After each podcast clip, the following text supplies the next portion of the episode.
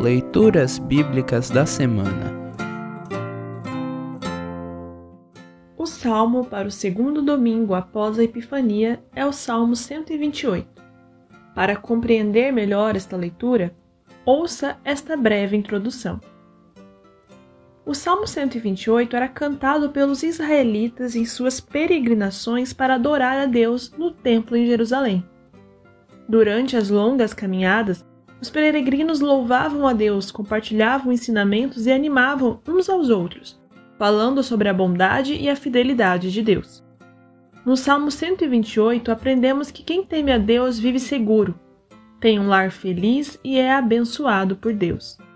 Os temas família, alegria e festa aparecerão também nas leituras do Antigo Testamento, Isaías 62, 1 a 5, e do Evangelho, João 2, 1 a 11, selecionados para esta semana.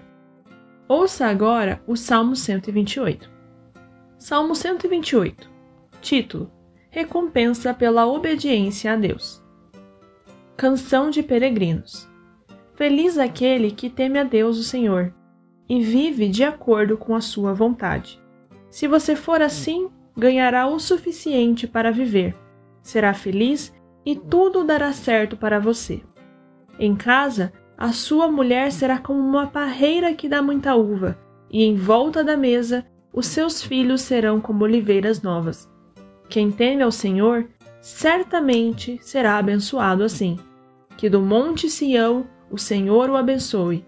Que em todos os dias da sua vida você veja o progresso de Jerusalém e que você viva para ver os seus netos. Que a paz esteja com o povo de Israel. Assim termina o salmo para esta semana. Congregação Evangélica Luterana Redentor Congregar, Crescer e Servir.